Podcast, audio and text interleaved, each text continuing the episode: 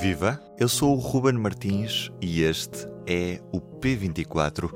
Antes de tudo, uma crise. É socialmente injusto e financeiramente insustentável. A aprovação em votação final global desta iniciativa, mais 340 milhões de euros, constituiria, constituiria, constituirá uma ruptura irreparável e compromete a credibilidade internacional de Portugal. Isto é uma questão muito complexa para se perceber quem votou com quem, quem votou contra e depois a favor, quem mudou de posição, quem pode ainda mudar de posição e porquê que se vota uma coisa em comissão e depois se vota em plenário? Tudo isto é muito complicado para uma pessoa que está em casa e que não tem noção de como é que é o regimento da Assembleia da República. É, muito difícil uma pessoa perceber. Ao telefone ouvimos a editora de política do Público, Sónia Sapaz. E foi com isso que eu acho que o Primeiro-Ministro também jogou. Jogou com o facto de poucos portugueses perceberem exatamente até onde ia todo este jogo, no fundo. Ele simplificou a linguagem e conseguiu, supostamente, é o que estamos a ver até agora, conseguiu o que queria. Não, nós não podemos aceitar, nós somos o garante da confiança dos portugueses no compromisso de romper com a austeridade com contas certas, nós somos o garante para os portugueses da credibilidade internacional de Portugal. Os outros partidos tiveram muita dificuldade em dar explicações que não precisavam, não é? Que podiam nem precisar, mas tiveram muitas dificuldades. Ele colocou-os numa posição de terem de se explicar, terem de explicar a sua votação. E tentar criar a falsa ideia de que estamos a aprovar medidas que empurrariam o país para uma orgia orçamental. Uma mentira. Um golpe de teatro com pés de barro. Terem de explicar se era agora, se não era agora que aquele dinheiro ia sair dos cofres do Estado. António Costa criou aqui uma situação bastante complicada porque ele sabia exatamente que era um, que era um assunto que nem todos os portugueses dominavam.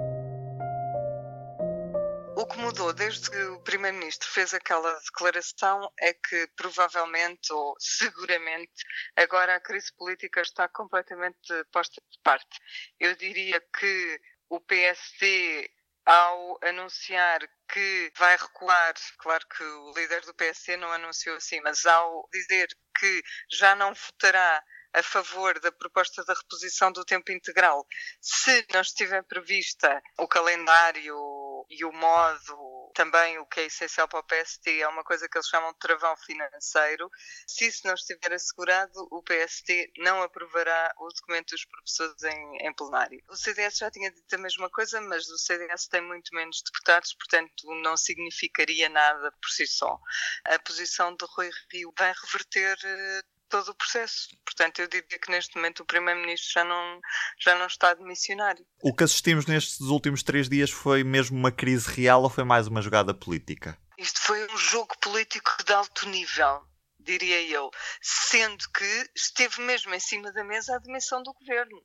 E nós já estamos a assumir que não, que não está, porque, pelas palavras do Primeiro-Ministro, que já respondeu ao líder do PST, de facto não há hipótese do diploma dos professores ser aprovado tal como estava na comissão. Mas foi sobretudo o jogo político de alto nível e eu acho que nem sempre todos anteciparam a jogada a jogada certa e, e andaram aqui a trocar argumentos e silêncios durante algum tempo quando não havia provavelmente outra solução para esta crise. Quem é que sai vencedor e vencido desta história toda? O primeiro-ministro tem aquilo que sempre quis. A esquerda vê cair por terra, a menos que agora vote ao lado do PSD e do CDS, vê cair por terra o descongelamento da totalidade do tempo que esteve congelado dos professores. Nove anos, quatro meses, dois dias. O PSD e o CDS perdem porque recuam em toda a linha, apesar de garantirem que não fizeram. Eu acho que o único vencedor é mesmo o Primeiro-Ministro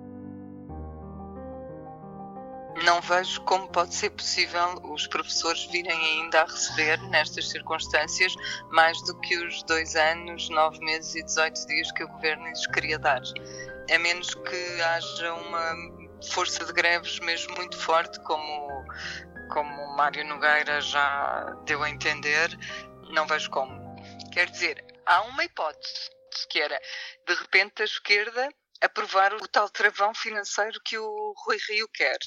Mas eu nem sei se isso será suficiente, porque apesar de em termos de votos isso ser suficiente, se a esquerda se unisse ao PSI e ao CDS, cons conseguiam aprovar o tal travão financeiro, que na prática é um dilatar de, do pagamento, não é? é? é? criar aqui uma, uma decalagem no calendário para só receberem aquele dinheiro se houver condições de sustentabilidade. Portanto, criar aqui uma, um artifício que permite que os professores não recebam tudo já.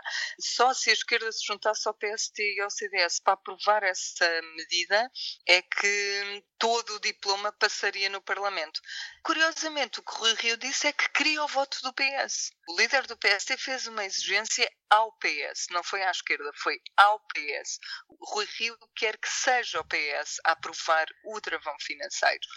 E isso o Primeiro-Ministro já disse claramente, Partido de Campo Maior, que não vai acontecer. Portanto, eu não estou a ver como dar a volta agora a esta questão. Ao simplificar a linguagem, pondo a admissão em cima da mesa, assustou. Forçará o governo a apresentar a sua demissão. Criou medo e a verdade é que até ver funcionou. Vamos ver.